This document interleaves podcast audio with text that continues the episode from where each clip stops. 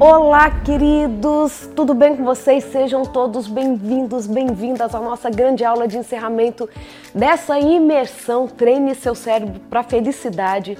Gente, olha, de verdade, até eu comecei a exercitar algumas coisas aí da raiva, hein? Aquela frase, colocaram ali, né? Não é comigo, ela não fala comigo, não tem a ver com essa, essa raiva, esse jeito de tratar. E você tem colocado em prática? Porque olha, o treine o seu cérebro, não existe treinamento assim sem fazer nada, né? Porque treine coloca a gente é no movimento. Faz sentido, não faz? Começou a treinar? E aí como que foi a ideia da tristeza? Começou a encarar a tristeza, por mais que seja algo que nós não gostamos fisiologicamente de sentir, ela pode ser considerada, ela é considerada uma emoção positiva porque nos coloca para quê mesmo? Quem lembra? Sobre o que a gente falou sobre tristeza. Qual é um dos ganhos que nós temos quando este, esta emoção vem até nós? A reflexão, não é? Então, quando ficar triste aí, pensa que é a sua oportunidade para refletir. E quero que você entenda que a reflexão é algo que a gente está precisando desenvolver um pouco mais, né? Estão atarefados com tantas coisas que aí esse momento de parar e pensar sobre nós, esse olhar interno, ele tem sido cada vez mais distante da nossa realidade, porque a gente tem casa para cuidar, marido, profissão, amigos, um monte de, de coisas sociais, de eventos que precisamos estar inseridos, participando e que é muito legal, faz parte mesmo da nossa experiência, mas não pode impedir, por exemplo, que nós estejamos também inclinados para fazer aquilo que é importante para as nossas vidas, que é refletir, colocar esse cérebro aí para trabalhar a nosso favor. E ao longo dessa semana, trilhamos juntos uma jornada incrível, né? Onde você viu como a raiva, o medo e a tristeza virão, quer você queira ou não. E o que vai determinar a sua felicidade é como você vai administrar estas emoções. Elas existem e estão aí para formar em nós um repertório as experiências vão formando nossas memórias, elas vão combinando entre si, trazendo para a nossa vida mais sentido. Então, é, como administrar essas emoções que estão ali é, acontecendo conosco o tempo todo é o que chamamos de autoeficácia. Você já escutou falar sobre autoeficácia? Pois é, ela é o tema da nossa aula de hoje, junto com a quarta emoção que ficou faltando. Qual foi mesmo que ficou faltando? Coloca aqui nos comentários. Você sentiu falta de qual emoção que nós combinamos de conversar hoje? A alegria que a gente ama tanto sentir, que faz todo sentido para a nossa vida. essa semana foi incrível, incrível e acredito que também você está precisando saber viver. Nós só podemos ensinar isso para os outros, não ensinar, né? Inspirar principalmente, se nós estamos pelo menos aprendendo a viver. E que bom que você está aqui e se despertou para a urgência de viver cada dia da sua vida construindo a sua felicidade. Se os dias passam e quanto mais seguimos no automático, acordamos, fazemos sem pensar direito ou já estamos mesmo acostumados com aquela rotina, muitas vezes estamos desperdiçando o maior bem que temos, o tempo. A felicidade que você não viveu hoje Infelizmente você não a viverá amanhã. Mas você pode construir esta plenitude, esta satisfação, esta felicidade para o resto da sua vida. Ainda dá tempo e eu estou aqui para mostrar para você que dá tempo, ok? E tudo aquilo que você também não viveu de, de satisfação, de bem-estar, você pode utilizar como experiência, como referência para assim: olha, quero algo melhor para a minha vida. Porque se você já passou por esta circunstância ou este lugar de não estar satisfeito, de não ter uma vida plena, no aspecto de ser feliz com o que tem, será que isso já não foi o suficiente? Tudo que você perdeu até agora já não deve receber um basta? Quanto ou que mais você ainda está disposto ou disposta a perder antes de se tornar protagonista da sua própria felicidade? Há pessoas que postergam esta atitude ou atribuem a responsabilidade da sua felicidade ou infelicidade a fatores externos, do tipo: não, quando eu tiver dinheiro suficiente eu vou ser feliz. Quando eu tiver o corpo que eu quero, eu vou ser feliz. Ah, este emprego é horrível, se eu, serei, eu só serei feliz quando eu sair daqui. Minha vida é uma droga, preciso me separar para ser feliz. O que acontece é que, eventualmente, o dinheiro vem, a pessoa consegue chegar na forma física que queria, enfim, consegue o emprego dos sonhos, mas continua infeliz. E aí, já aconteceu isso com você? Lutar tanto por uma coisa que você poderia apostar que te faria feliz, mas quando chegou, viu que não era aquilo. Sabe por quê? Aliás, a esta altura você já sabe. Sua felicidade não depende e não pode depender de fatores externos. A chave para a sua felicidade está dentro do seu cérebro e eu estou aqui te mostrando isso, provando através das neurociências. Se segure aí na cadeira porque separei o melhor para essa noite. Fique comigo, você vai ver aqui hoje algo que provavelmente vai te trazer clareza das ações que precisa tomar imediatamente para começar essa jornada incrível no treinamento do seu cérebro para a sua felicidade.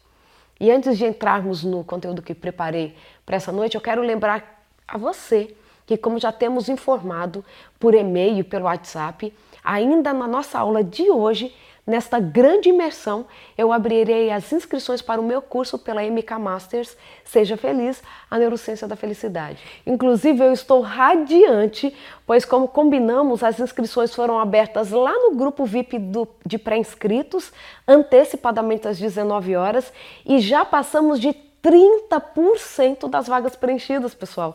Mais um motivo para que você, que está aqui na aula, ao vivo e ainda não se inscreveu, já se prepare aqui para que assim que eu abrir as inscrições por aqui, já esteja com tudo pronto para garantir a sua vaga, pois ao que tudo indica elas se esgotarão rapidamente. Quem ficar comigo até o final vai ter a oportunidade de ingressar nesta turma com uma condição exclusiva de lançamento. Fique comigo, você vai se surpreender. Olha, aqui está tudo pronto. Pegue papel, caneta e se prepare. Depois que virmos juntos o que está preparado para esta noite, não vai ter mais como apagar. Olha, daqui a pouquinho nós vamos abrir para as perguntas, então fique aí. Vou responder algumas perguntas também que já foram feitas durante as nossas outras aulas, ok?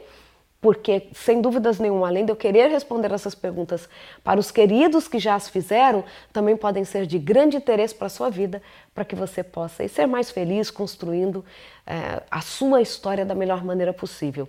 Ok? Vou fazer um resumo que talvez não tenha ficado tão marcado aí em você quanto a diferença entre emoção e sentimento. Já começamos a nossa aula com caneta e papel na mão, hein? Emoção é o que acontece no corpo e dá para ver. Ah, você fala assim, nossa, eu vou, vou resumir, agora eu trouxe algo assim. Sim, dá para ver. Quando você está triste, talvez ali a forma que os batimentos cardíacos aconteçam, a gente consegue verificar. Agora, o sentimento acontece na mente e dá para esconder. Quer que eu repita a frase bem certinho para vocês? Emoção, anota aí emoção, acontece no corpo e dá para ver. Quando você leva um susto, taquicardia, ok? Sentimento acontece na mente e dá para esconder. Eu gosto dessa definição porque ela é de Antônio Damasio, aquele grande neurocientista que eu falei para vocês que é um dos maiores nomes mundiais quando o assunto é emoção. E esta definição eu achei bem legal, porque a mente, ela só na emoção, ela dispara respostas fisiológicas que podem ser endócrinas, tá? Envolvendo os hormônios, etc e tal. Agora, a, o sentimento você pode estar triste. Você refletiu sobre aquela situação e ela te impactou, mas você pode manter um sorriso no rosto. E você pode disfarçar sentimento. Olha, Talvez você já tenha feito isso, que coisa feia. Você não curte a pessoa, você não gostaria de estar na companhia dela, mas quando ela chega, você fala assim: Ô oh, querida, que bom te ver. Entendeu? Você pensou uma coisa, mas você conseguiu mascarar, você conseguiu esconder o sentimento. Entenderam isso?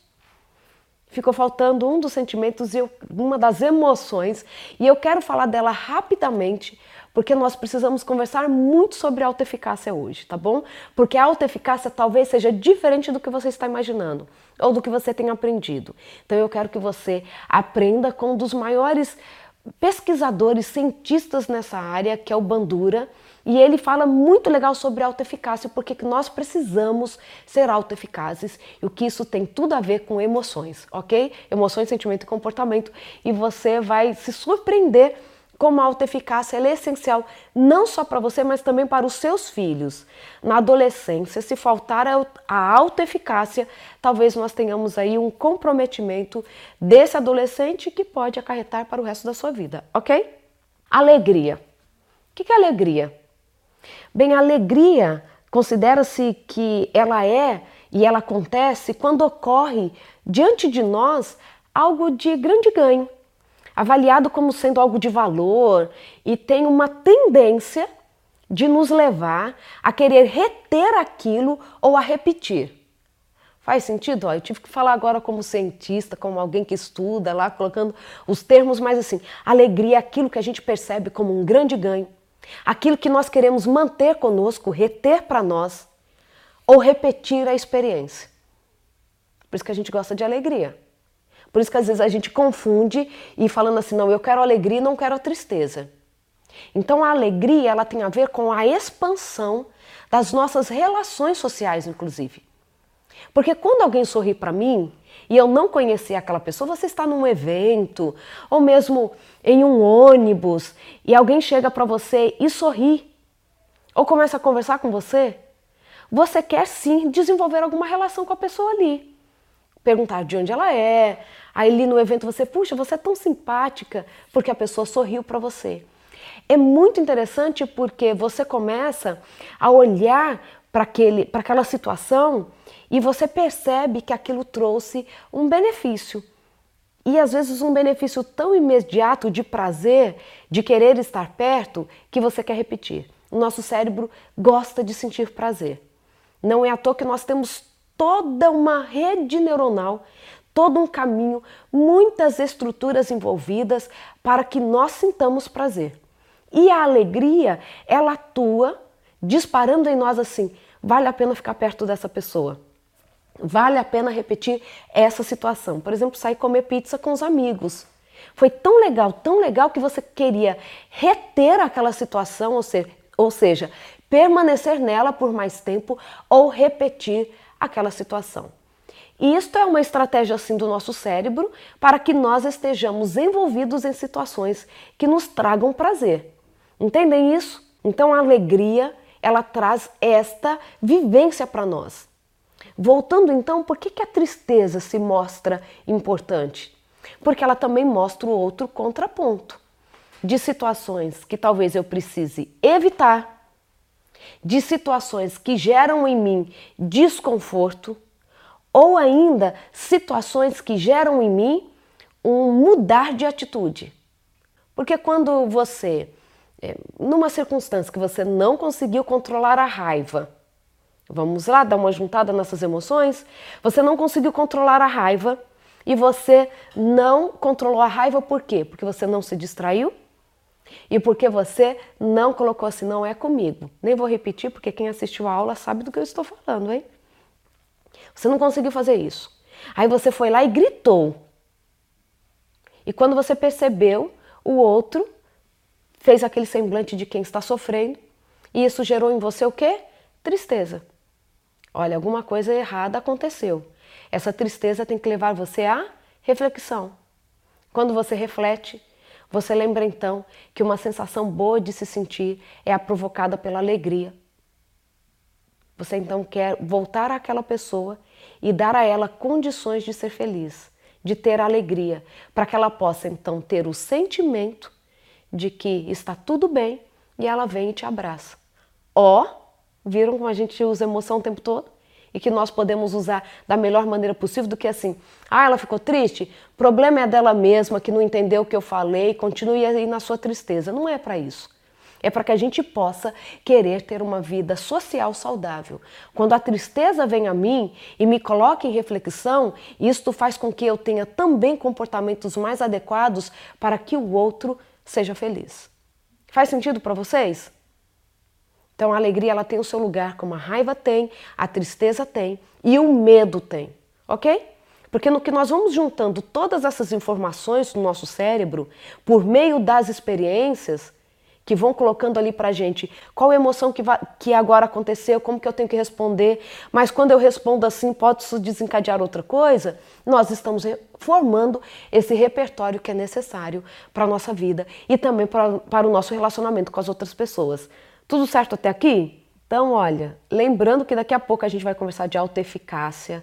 Super importante você entender qual o lugar dela na sua vida, na felicidade Agora a gente vai para as perguntas. Já tem muita pergunta legal que fizeram ao longo das aulas e eu vou começar respondendo essas perguntas, viu? Vai fazendo as suas aí, que daqui a pouco tomara que eu consiga responder a sua também, assim, mais rápido possível, tá bom? Primeira pergunta do Cláudio. Como conviver com o alcoolismo na família e manter-se saudável emocionalmente? Desafio da vida, né? A maioria de nós tem alguém em casa, ou, ou um familiar, ou um amigo que é envolvido com alcoolismo, principalmente quando nós olhamos é, para a realidade mundial, onde o álcool é uma droga legalizada. E quando a gente fala de droga, é algo que pode ter, que tem um efeito sobre o nosso cérebro, mudando alguma coisa em nós. Por isso que os medicamentos também a gente chama de droga, viu? Essa é a nomenclatura. O antidepressivo é uma droga, tal, mas não porque ela tem um efeito prejudicial, mas porque age sobre o nosso cérebro, provocando nele alguma modificação. É isso, tá? Quando nós olhamos para o alcoolismo, tem muito trabalho importante no Brasil sobre o alcoolismo, principalmente feitos lá no CEBRID, que é o Centro Brasileiro de Informações sobre Drogas da Escola Paulista de Medicina. E é muito interessante como nós vemos que é um problema social. Tá? É uma, é, nós podemos até considerar uma doença da sociedade. E muitos meninos e meninas já dependentes do álcool, o que traz para nós ainda mais preocupação. Algumas pessoas vão enfrentar desafios maiores do que outras pessoas, ok? Muitos estão dentro de casa e tem ali a família, na medida do possível, acontecendo de forma harmônica, com os seus membros tendo uma melhor da melhor maneira possível também o seu comportamento, mas alguns estão enfrentando maiores desafios. Quando nós olhamos para o alcoolismo, se é um alcoolismo, nós já temos que considerá-lo porque é uma doença. Então, o primeiro que eu te falo, trate o outro como doente. Você fala assim, puxa, mas isso não dá, porque aí vai fazer com que a pessoa se entregue mais ainda, fique sem, sem vontade de mudar. Não é isso. Eu falo tratar como doente porque de fato é algo que ele não consegue, na maioria das vezes, pelo que eu sinto aqui, é algo que já incomoda há algum tempo. Então, se você ficar achando que a hora que ele quiser ele vai parar, só vai gerar mais sofrimento ainda em você é necessário que vá um tratamento. Se o tratamento não é viável, a pessoa às vezes nem reconhece que é dependente químico, você pode lidar, por exemplo, vai vir a tristeza, e lembra que a gente não tem como deixar de ficar triste, porque nós não queremos, inclusive, alguém que nós amamos nesta condição e ainda trazendo sofrimento para quem está ao redor. Essa tristeza faça com que ela se torne reflexão. Eu, de fato, às vezes até eu tenho dado uma exagerada, então é melhor eu parar. É bom que eu ensine para o meu filho a importância de, de se manter longe mesmo das drogas de abuso, que o álcool é uma delas. Olha, eu posso me envolver em projetos sociais que ajudam a conscientizar meninos e meninas, por isso que a nossa emoção precisa ser transformada em comportamento adequado. Você ficou, por exemplo, com raiva e você quer xingar, se distraia. É tudo que a gente aprendeu. Quando ele vier e falar coisas para você que ele, ele não deveria falar, está sendo injusto, fala: não é comigo. É um diálogo dele com a dependência dele que faz ele ficar assim. Ele sempre vai fazer assim com qualquer pessoa. O que nós temos muitas vezes é que concentrar o nosso olhar naquilo que está de positivo na nossa vida e, na medida do possível, ajudar a melhorar aquilo que nós podemos atuar.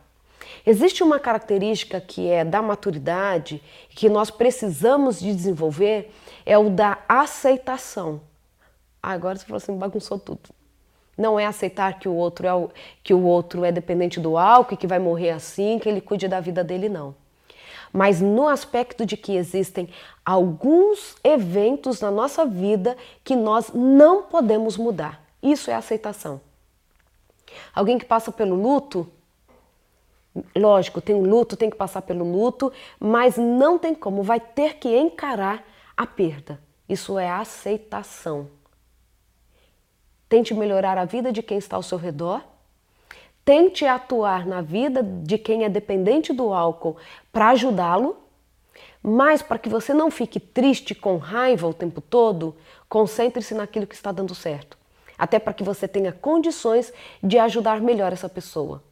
Porque todos nós temos alguém que nós gostaríamos muito que não estivesse envolvido com qualquer droga, mas estão.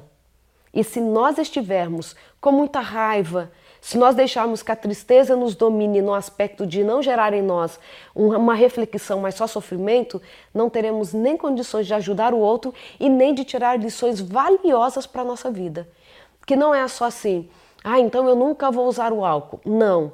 Passa também por assim, olha, eu estou falando do comportamento inadequado do meu tio Joaquim, estou inventando aqui, tá? Estou imaginando é, estou lá falando do, do tio Joaquim que é dependente de álcool e que não para de fazer isso, e estou achando que ele não faz porque não quer e etc. E eu, hein? O que será que da minha vida eu posso fazer diferente e não estou fazendo? Enquanto eu estou falando que o meu tio não consegue parar de beber, eu não consigo parar de comer doce e o médico falou que eu sou diabético. Entendem a ideia? De voltar para a reflexão, para que a nossa vida seja melhor e assim nós temos até mais condições de cuidar do outro. Estou falando no que a gente pode fazer, mas muitas vezes, na maioria das vezes, estas pessoas precisam ir para um atendimento para que elas possam receber um, um cuidado profissional para que tenham condições de, de mesmo se tornarem independentes do álcool, ok?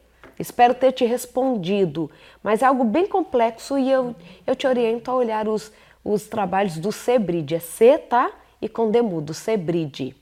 Temos mais perguntinhas aqui para responder.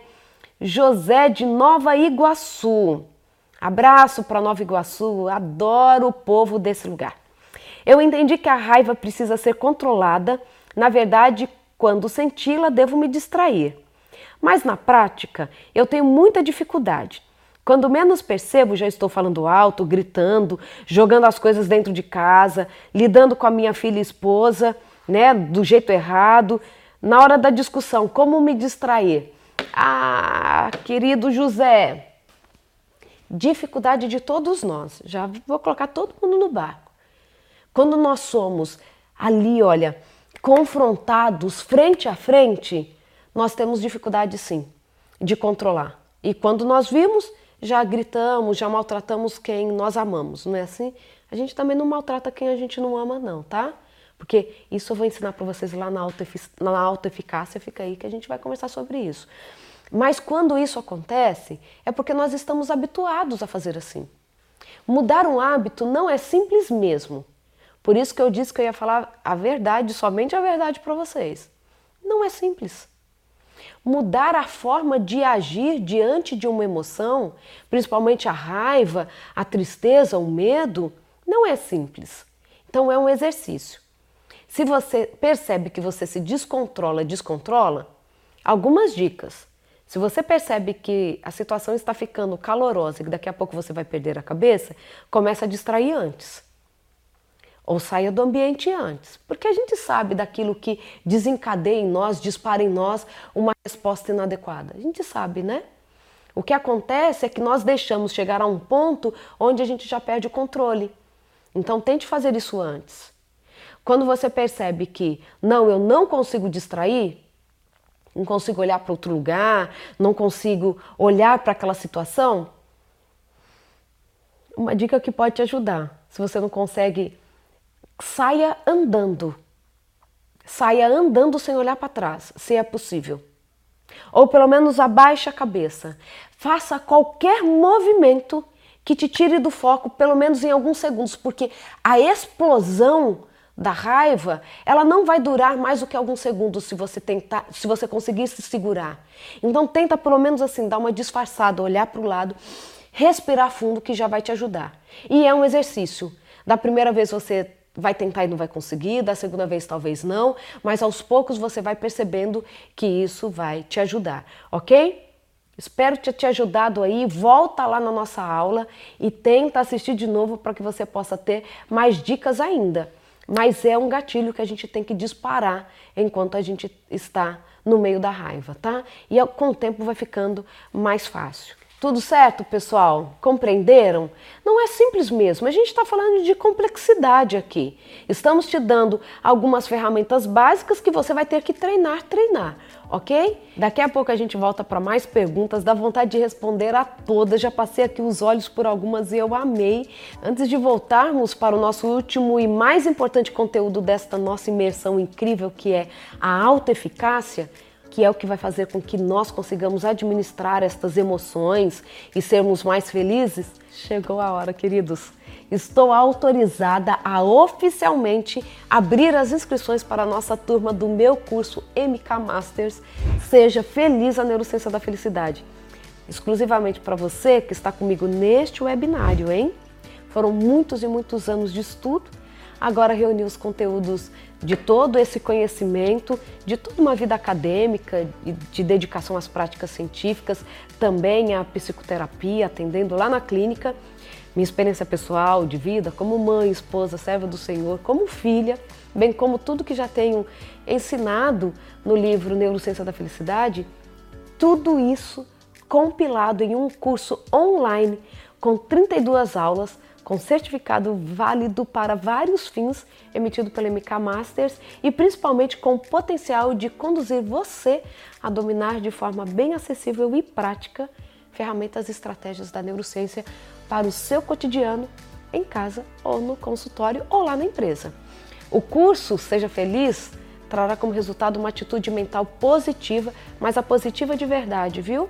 Diante das emoções e da própria vida que é um treinamento para o seu cérebro, para cada situação do seu cotidiano e descortinará um passo a passo claro e concreto de atitudes que conduzirão à sua felicidade integral ou a de seus pacientes ou a da sua equipe, nos vários âmbitos de sua vida.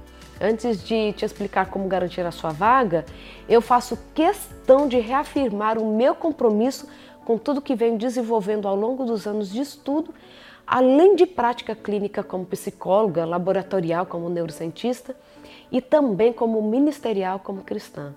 Se por qualquer motivo, ao se inscrever no curso, você não gostar ou não quiser continuar, bastará solicitar o cancelamento no prazo de sete dias, sem precisar explicar o motivo, e eu devolverei o valor investido no curso integralmente. É uma garantia que eu faço questão de dar para que você possa vir comigo nesta jornada de forma segura e confiante. E quem acompanha o meu trabalho, fico muito feliz por isso, sabe do valor deste curso, sabe quanto eu gosto de entregar conteúdos de forma facilitada. Então, este curso poderia ser disponibilizado tranquilamente por um valor justo de mais de 4 mil reais, considerando tudo que será entregue, o impacto que ele terá em sua vida mas a minha proposta e a proposta da MK Masters é tornar este conteúdo acessível ao máximo de pessoas possível para que através dele possam ter suas vidas pessoais e profissionais transformadas. Somente, olha só, somente para esta turma inaugural, exclusivamente para você que está participando comigo deste webinário e eu preciso te valorizar hoje até no máximo o dia 17 do 11 se ainda houver vagas, você vai ter esse privilégio, ok? O curso está oficialmente com as inscrições abertas por 12 de R$ 89,70 no cartão de crédito ou R$ 897 à vista. É um valor que nunca mais você vai, você vai ver nesse curso, tá? É uma oportunidade única que pode transformar a sua vida para sempre e é isso que eu desejo para você. E tem mais. Eu gosto do item mais sempre. Para você que se inscrever hoje, somente hoje, até as 23h59, Todos aqueles que conseguirem uma vaga e se inscreverem até as 23h59 participarão de uma mentoria extra comigo em grupo pelo Zoom. Um presente para você que quer tomar a atitude agora e ingressar comigo nesta turma inaugural. Isso mesmo, somente aqueles que se inscreverem hoje até as 23h59. Estou aí refrisando para você não esquecer. Hoje, 23h59, participação de uma mentoria exclusiva comigo no Zoom como um bônus extra. Olha, o relógio começou aí a rodar. Corra lá agora, pois caso as vagas encerrem, fecharemos as inscrições a qualquer momento. Acesse agora o link ou o botão que está logo abaixo do vídeo. Tire todas as suas dúvidas sobre conteúdo programático, carga horária, garantia e já aproveita e faça a sua inscrição, hein? Nós vamos seguir agora com a nossa aula, porque eu sei que você vai correr lá, quer garantir a sua vaga, fazer tudo que a gente já conversou, mas não se preocupe porque essa aula vai ficar gravada para vocês, tá? Para poder voltar a escutar algumas perguntas que eu já terei respondido, talvez você demore um pouquinho para voltar. Combinados? Eu vou responder mais uma pergunta enquanto vocês estão aí fazendo as inscrições e essa é bem interessante. Olha, Michele de Fortaleza.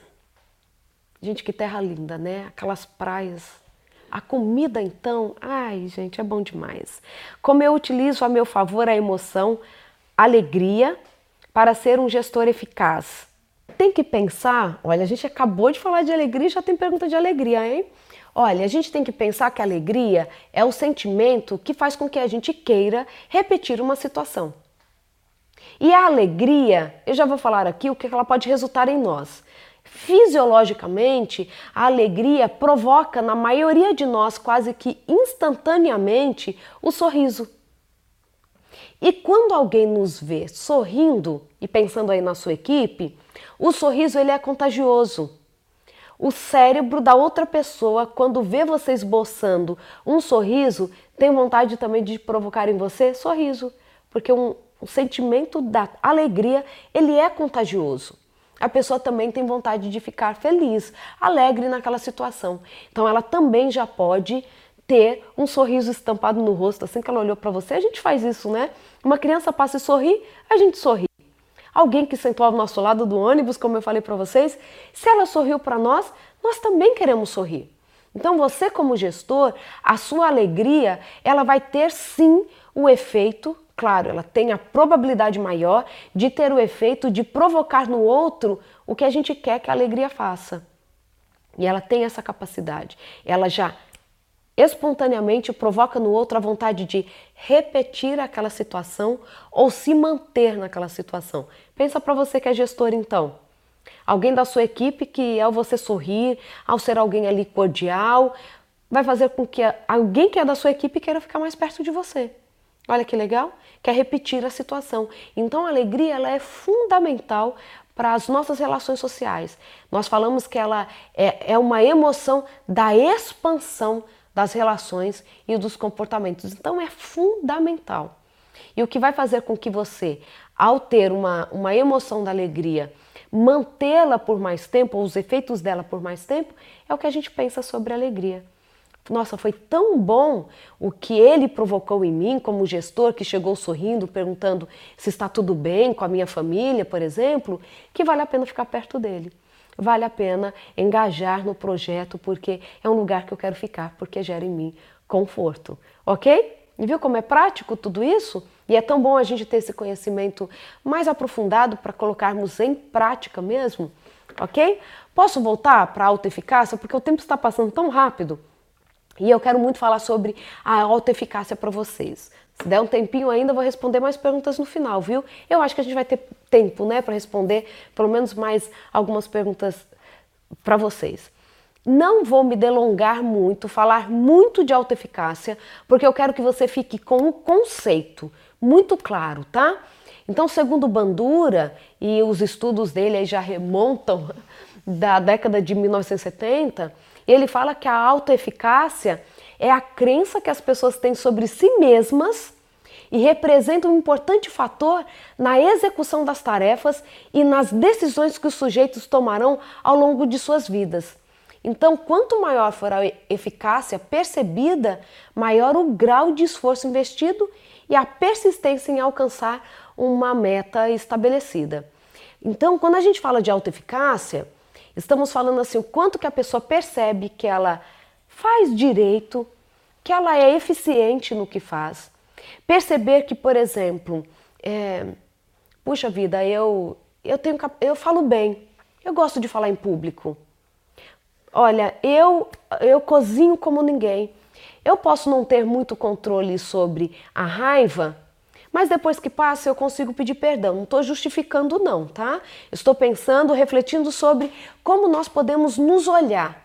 Quando olhamos para nós e encontramos em nós eficiência, que não precisa ser em todas as áreas, porque nenhum de nós vai fazer super bem tudo, ele não vai gerar em nós a sensação assim, sou melhor do que todo mundo, ah, já que eu faço bem, posso fazer de qualquer jeito. Não.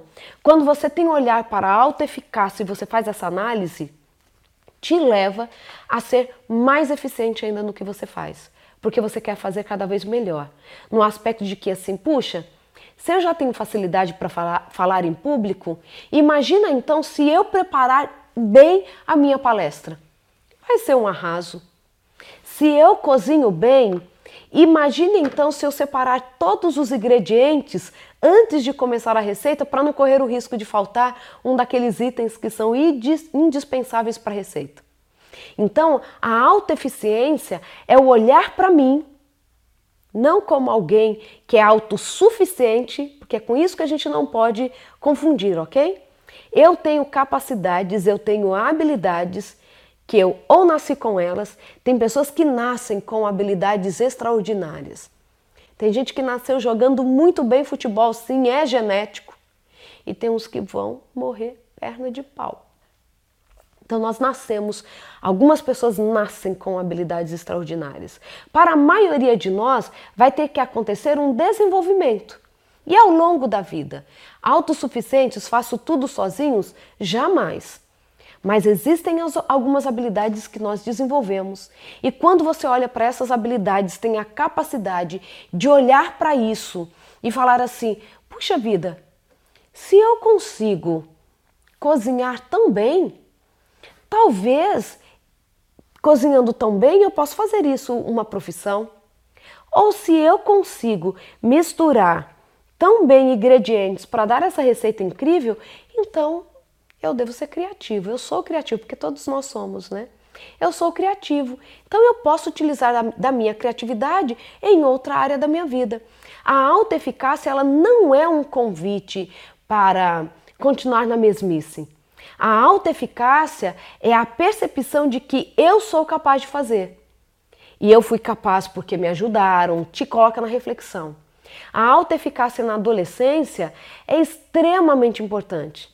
Na adolescência, as crenças de autoeficácia tornam-se importantes para que o adolescente possa lidar de forma bem-sucedida com as inúmeras mudanças que ocorrem nessa etapa da vida, que são as mudanças hormonais, o afloramento da sexualidade, da forma que é para, para essa fase, a passagem do ambiente familiar para o ambiente impessoal ou interpessoal, expandindo as suas relações a complexidade do ensino médio e se preparando para, para vários eventos da vida que podem ser desvantajosos. Por que, que eu falo isso e gosto de falar no âmbito da adolescência também? Porque é na adolescência, principalmente na primeira fase da adolescência, que nós, o que marca muito essa primeira fase é a baixa autoestima. Ai, eu não sou tão bonita quanto as minhas amigas, eu não jogo tão bem futebol como os meninos, Ai, aquela menina nunca vai gostar de mim porque eu sou desengonçado. Quando nós levamos ao adolescente olhar para aquilo que ele é eficiente e levá-lo a essa reflexão para que ele saiba que ele é autoeficiente. Em algumas circunstâncias, em alguns aspectos, para algumas atividades, ele faz muito bem. E isso nós precisamos fazer com que eles percebam para que depois nós nem precisemos repetir que eles mesmos possam ter essa percepção. Porque esta insegurança que pode se instalar na primeira fase da adolescência pode levá-lo, por exemplo, a querer se envolver com drogas para se sentir seguro, para sentir que assim, ah, já que eu, não sentir assim, já que eu não faço nada bem, vou pelo menos sentir prazer. Já que eu não consigo ser o cara que joga, o cara que, que tem uma rede social que bomba, que todo mundo segue, o menino não gosta de mim, eu vou fazer pelo menos alguma coisa que me enturme ou que eu sinta prazer. Quando ele começa a olhar que ele sim é capaz de fazer alguma coisa com eficiência, não somente vai protegê-lo na adolescência de algumas circunstâncias e também gerarem sentimentos que são adequados, positivos, vai trazer para a vida adulta uma melhor adequação. Quantos, quantos adultos que eu e você conhecemos que fazem tão bem, mas tão bem uma atividade, por exemplo, é um super produtor de clipes, de áudio, de vídeo, mas de repente olha para si e fala assim: "Ah, eu não sou capaz de ensinar para as pessoas". Não, tem gente muito melhor que faz isso, que está ensinando. Vai que eu vou receber críticas. Todos nós temos algo que fazemos que é muito bom, mas é muito bom. É tanto que quando nós adultos amarramos o nosso cadarço, crianças muito pequenas falam assim: ah, como você faz isso de forma incrível, eu queria conseguir fazer igual a você. Quando nós vamos crescendo, nós vamos perdendo a capacidade de escutar o que o outro fala sobre nós e nós achamos que aquilo que nós fazemos qualquer um faz. Claro que as pessoas podem fazer, mas talvez elas não façam como você. Então, o que falta para muitos de nós é olhar para si mesmo, claro, reconhecendo aquilo que precisa melhorar Estamos no processo de melhora sempre, mas também olhar para aquilo que a gente já faz bem, porque quando você olha e você reconhece que você é eficaz em algo, isso te coloca no movimento de querer ser melhor ainda. Porque quando você olha e não encontra nada que seja assim legal, não, eu trabalho, mas o que eu faço está na mediana, qualquer um faz. Não, eu não sou o melhor amigo de todos. Você não é impelido a melhorar. O que faz a gente melhorar é já acreditar que nós fazemos alguma coisa boa e a partir de então nós somos induzidos, nós somos conduzidos mesmo a fazer aquilo melhor. Não é assim? Por exemplo, se você vai lá e faz um anúncio, você trabalha com propaganda e marketing, tá bom? Você pegou e fez uma campanha de marketing. E as pessoas falam assim: ah, que campanha legal, ficou muito legal. O que você vai querer fazer? Uma campanha melhor da próxima vez, não é? Mas você precisou se arriscar, aceitar aquele trabalho para que você pudesse ter esse retorno. Sem dúvidas nenhuma que nós vamos ter retornos negativos também. Mas você precisa treinar o seu olhar para também olhar para aquilo que falaram que é de positivo. E também ter a sensibilidade consigo mesmo de olhar e falar assim: puxa vida, talvez não seja o melhor, mas alcançou seu objetivo. Dessa vez não não foi uau, mas de outras vezes já foram. E aqui, ó, talvez não foi uau por conta desse pontinho aqui, ó. E é nisso que eu preciso melhorar, porque o resto já está acertado, entende isso? A alta eficácia, ela é importantíssima para nós nos tornarmos pessoas melhores. E muitas vezes falta isso em nós. Quero responder mais algumas perguntas para vocês, mas antes disso, olha, tem muita gente perguntando sobre o nosso curso, como se inscrever. Então, você pode ir lá na nossa página de inscrição, que está aqui no link para vocês, e lá tem a nossa equipe toda já no, te respondendo no chat, tirando todas as suas dúvidas sobre as 32 aulas, 14 horas, um encontro incrível para você. Tudo isso 12 vezes de 89 e 70 dividido aí para você poder fazer essa jornada para sua felicidade, ok? Será que dá tempo para eu responder mais alguma pergunta? Alguém me orienta nesse sentido?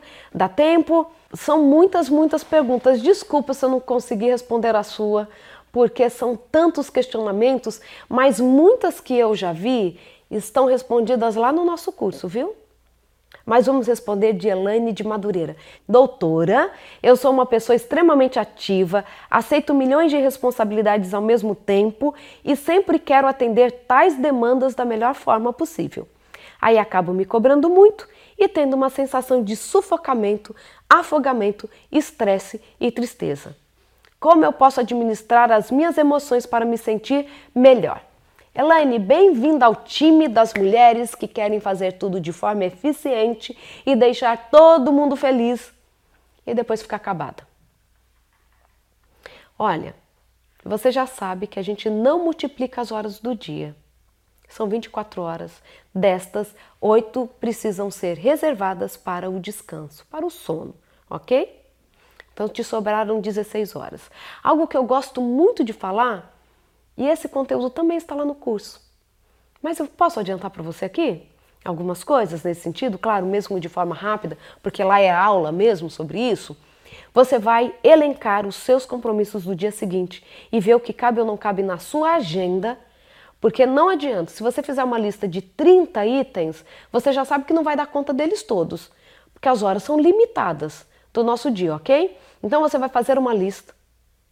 De, naquela lista de tudo que você tem que fazer no outro dia, você vai selecionar aquelas que são indispensáveis, porque você não vai dar conta de tudo. Já coloque isso na sua cabeça. Para que no final do dia você não fique frustrada porque não deu conta daquilo que já não ia dar conta mesmo. Você fez a lista, olhou e falou assim: isso daqui não tem como deixar para amanhã. Tem que ser hoje. E você vai colocar isso como as suas atividades do dia. Mas mesmo assim, aquilo que é prioridade, que não tem como deixar para depois, a lista ainda ficou grande? Quem pode resolver isso para mim? Não, ninguém pode resolver para mim. Estou colocando na angústia mesmo que a gente às vezes vive. Não, isso daqui ninguém pode, ninguém pode resolver para mim você vai ter que fazer alguma coisa. Ligar para o compromisso e tentar remarcar para o outro dia. Mas eu te garanto que se você colocar ali organizada a sua agenda, vai ser mais fácil. Por exemplo, você, não tem como você deixar para amanhã comprar o uniforme da escola do seu filho, certo? Não tem como deixar para amanhã. Mas aí você fez a agenda já de dois, três dias e você percebeu que amanhã você iria lá no mecânico ok? Você iria lá no mecânico. O mecânico é no caminho para buscar o uniforme, então você já puxa o mecânico para hoje. Porque no que você for buscar o uniforme, você já deixa o carro no mecânico e você não perde tempo. É tão pertinho que você pega um Uber e acaba de chegar lá para pegar o uniforme e na volta o seu carro já está pronto. Organizar a agenda é super importante. Tente remarcar compromissos que não vai dar tempo no lugar de chegar no final do dia e a pessoa ficou te esperando. E uma e algo que eu aprendi a duras penas e aprendi lendo um livro super importante que eu não vou lembrar o nome dele agora, porque eu ganhei de uma madrinha no meu casamento e eu casei já faz tempo, gente. Era em papiro ainda o livro, tá? E, a, e essa era a angústia da autora palestrante. E ela falou assim: eu comecei a ficar muito incomodada de falar, sim, eu faço, não, tudo certo, deixa aqui no meu colo e depois não dar conta e decepcionar as pessoas ou ficar angustiada, estressada, sensação de afogamento e tudo. Ela começou a fazer assim: alguém ligava para ela. Ah, eu queria muito que você viesse comigo no, no meu evento. Ela, ai, que legal, aceito. Ela começou a fazer diferente. Oi, Fulano, tudo bem? Que legal, muito obrigada por lembrar de mim para estar no seu evento. Posso te responder depois? Porque eu preciso de fato olhar os meus compromissos, vou fazer de tudo para estar com você, mas olha, eu tenho feito tanto de marcar e depois não dar conta que eu não quero fazer isso com você. Desligava o telefone, tomava um tempo para pensar, sim, porque a gente quer estar, mas nem sempre nós podemos participar, seja até de um aniversário de uma criança. Então você vai analisar a situação já lá dentro da sua agenda que você começou já a organizar para que você possa responder. É muito melhor do que falar vou e na véspera não, ligar falando que não vai aparecer. Entendeu? Então parar para pensar se você pode assumir mais aquele compromisso vai ser muito importante. Porque quando nós começamos a dar conta de fato que a gente não vai conseguir a responder a todos ou fazer todas as atividades, nós aprendemos algo que é essencial não só em casa, mas lá na nossa equipe no trabalho, a delegar, a contar com os outros. E acredite, agora já vou ter que falar para você que é lá da gestão.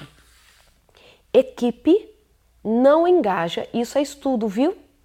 Isso faz parte de pesquisas. A equipe não se engaja com um gestor que assume tudo para si. Não engaja. Porque sem desafio, a equipe não fica ao seu lado. O maior turnover que a gente fala, o maior rodízio de funcionários dentro de uma equipe, admissão e demissão, acontece naquelas onde o, o, seu, o seu alguém da sua equipe, que você é gestor, ele não foi desafiado. O desafio não tem a ver com maltrato nem nada, viu? Olha, eu preciso que você faça isso para mim, ó, porque eu sei que você é capaz. E a gente às vezes precisa aprender isso, tá? Vou responder a última pergunta e é da Jéssica de Morumbi. Agora chegamos a São Paulo, terra onde eu nasci, Morumbi, lugar lindo. Saudade desse lugar, viu? Lugar onde eu nasci, me acolheu, onde eu estudei. Muita coisa boa. Rio de Janeiro, onde meu marido nasceu, tudo certo. O que você recomenda como exercício para alguém que tem dificuldade de se abrir? e ao mesmo tempo possui muitas questões não resolvidas, como necessidade de agradar as pessoas ao seu redor, de nunca estar satisfeito com as próprias conquistas e querendo sempre mais, tanto profissionalmente quanto pessoalmente. Atitudes que acabam prejudicando suas relações pessoais ou profissionais por nenhuma parecerem boas o bastante.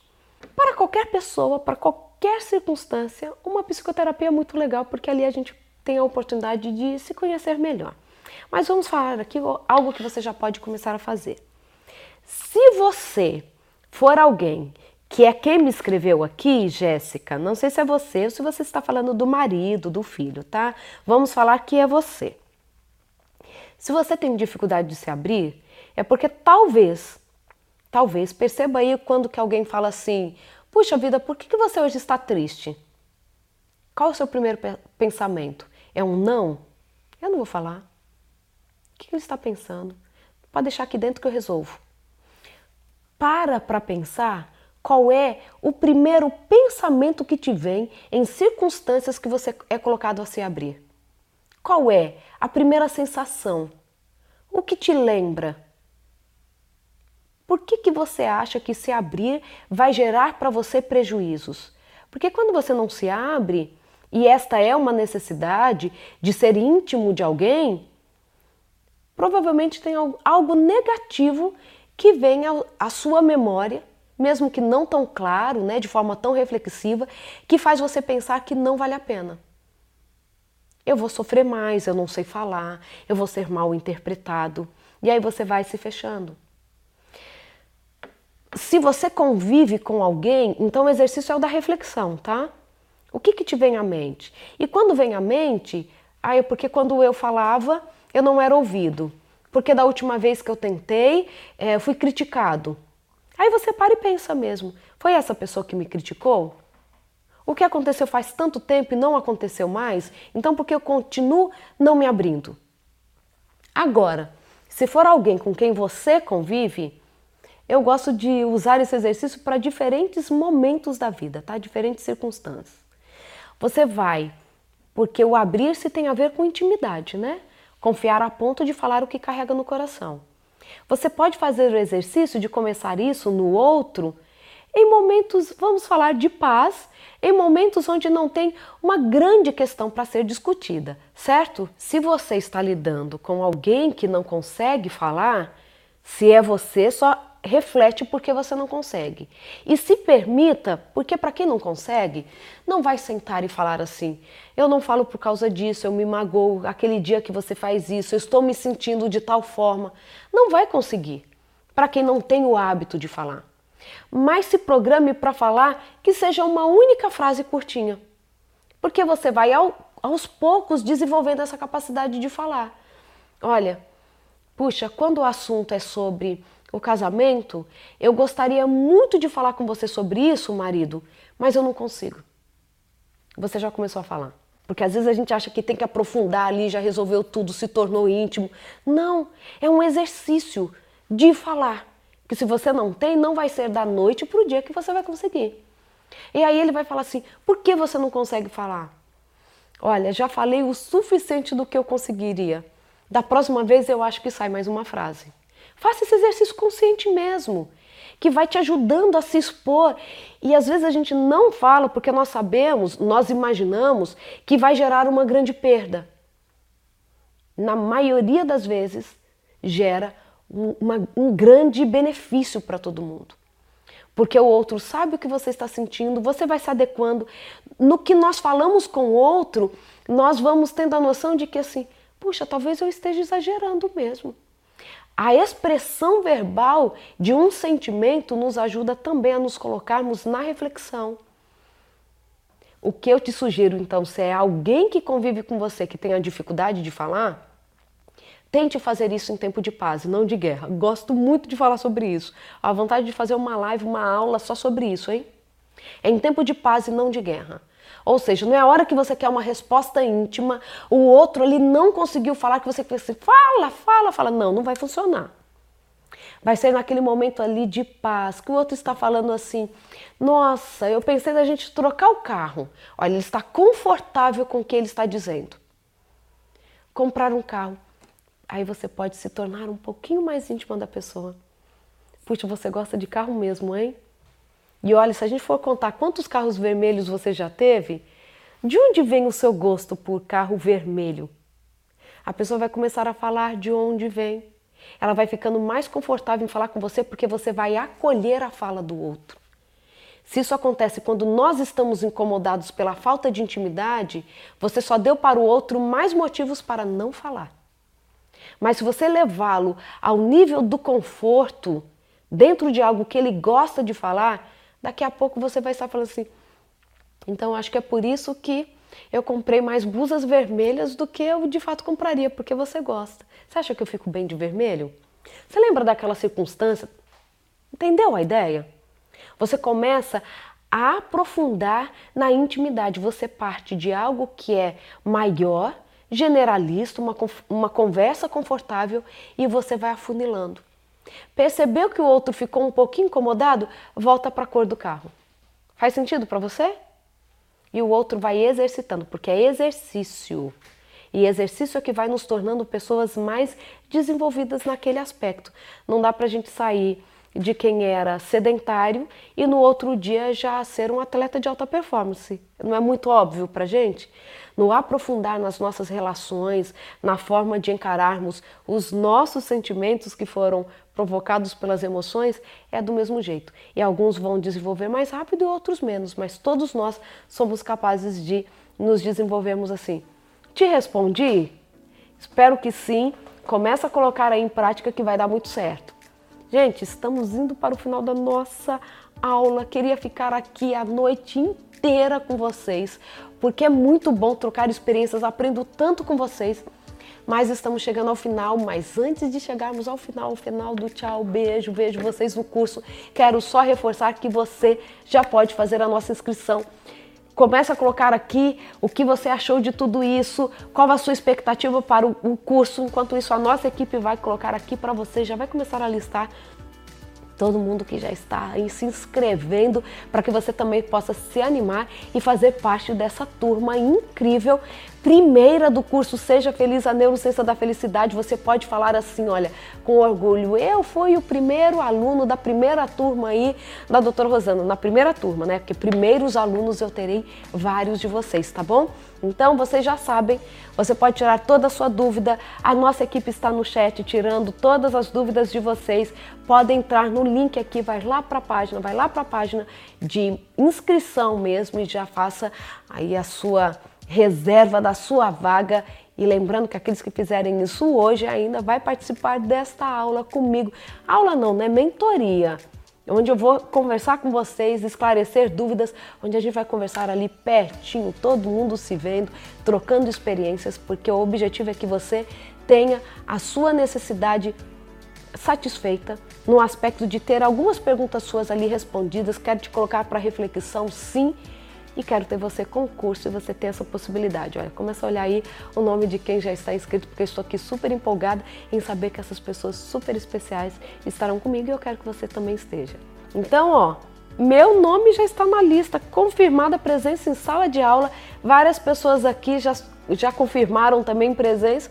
Agora só falta você. Decide aí, porque a atitude de ser feliz depende de você, tá bom?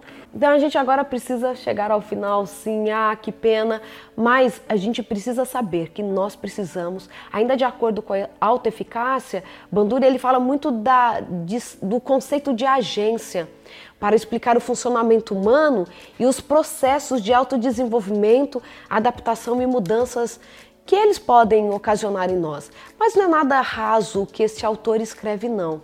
Ele fala que nós, como agente, nós podemos influenciar o nosso próprio comportamento e as circunstâncias da nossa vida. E não sermos apenas o alvo das influências do meio, porque vocês já aprenderam que nós recebemos as emoções e nós temos a capacidade de pensar sobre elas para traduzirmos aquele estímulo que, que recebemos da melhor maneira possível para que a nossa vida possa ser mais, mais adequada. E é neste contexto que eu gosto de falar de resiliência também. Quem é resiliente? O que é resiliência? Claro que resiliência também é um termo que vem da física para indicar uma característica de materiais que conseguem retornar à sua forma original depois de serem submetidos a pressões. Mas eu gosto de pensar, ampliar esse olhar sobre resiliência, porque nós não é que nós conseguimos suportar e vencer uma situação ou passar por ela sem grandes perdas, porque já somos resilientes. Resiliência é algo que desenvolvemos durante a situação. Já temos características que nos tornam mais adaptados, mais capazes de enfrentar aquele impacto sem prejuízos, mas a resiliência, ela também é desenvolvida durante a situação. Porque somente alguém que nunca perdeu o emprego vai saber como é enfrentar o emprego depois que isso aconteceu, ok? Então nós vamos desenvolvendo a resiliência. A resiliência é uma capacidade do indivíduo de se adaptar mesmo a uma situação de maneira positiva, mesmo que a situação seja adversa, sem perder o foco do desenvolvimento normal e tendo a capacidade de se recuperar dos efeitos dos estresses. Não estou falando que você é um super-homem, uma super-mulher, que você nunca é afetado, não. Mas é até a capacidade de reconhecer a fragilidade e dizer assim: aqui eu preciso trabalhar melhor para a próxima vez. Olha, não dou conta disso sozinho, preciso de pessoas para me apoiar, entendem? Não é um convite para achar que você é o máximo, que você vai desenvolver tudo sozinho, não. Do contrário, é o convite para olhar para você, encontrar aquilo que onde você já é eficiente, mas também voltar o olhar para os aspectos que precisam ser melhores desenvolvidos e onde você precisa da ajuda das pessoas, porque afinal de contas, somos seres sociais. Nós aprendemos no contato com o outro. Nós nos desenvolvemos quando estamos nas nossas parcerias, em convívio social. A felicidade ela só faz sentido se for na companhia dos outros. Aquilo que eu aprendo e eu me torno melhor vai fazer muito sentido se eu repartir. E eu quero que você entenda isso e tudo isso que nós conversamos nestes momentos tão agradáveis que tivemos, tanto lá das nossas aulas 1, 2 e 3 e agora nesta aula que estamos tendo neste momento, é para que você entenda mais ainda e tenha mais desejo ainda de ser feliz, já que ela está ao seu alcance. Mas esse convite é para aqueles que de fato querem caminhar nesse sentido comigo neste momento. E as vagas estão aí para quem quiser, mas que também não são infinitas. Eu quero lembrar a vocês, então, antes de encerrar esse nosso momento, só mesmo reforçando que a nossa equipe está lá no chat. Para você que quer ir além comigo no curso avançado Seja Feliz, a Neurociência da Felicidade, até a meia-noite de hoje. E pelo que eu estou recebendo aqui, ó, e pela quantidade de nomes que já apareceram nos comentários, restam poucas vagas para que você garanta a sua, para que você receba este bônus incrível que é participar desta mentoria comigo e aqueles que se inscreverem até hoje, às 23h59, é que terão essa oportunidade. Depois, não mais. Corra lá, garanta a sua vaga e acesse hoje ainda o nosso curso que já está com o primeiro módulo liberado. Venha fazer parte da comunidade de alunos da MK Masters e caminhar comigo neste passo a passo em direção a um cérebro preparado para a felicidade, tanto para sua vida pessoal quanto profissional e agora, olha, aquele momento de dizer sim, muito obrigado, um grande abraço, foi muito bom estar com vocês. Obrigada mesmo por construírem comigo este momento incrível neste webinário que foi incrível. Claro, para terminar daquele jeito que você já gosta que eu falo, eu sou a doutora Rosana Alves, sou professora na MK Masters e te espero lá na sala de aula. Até lá!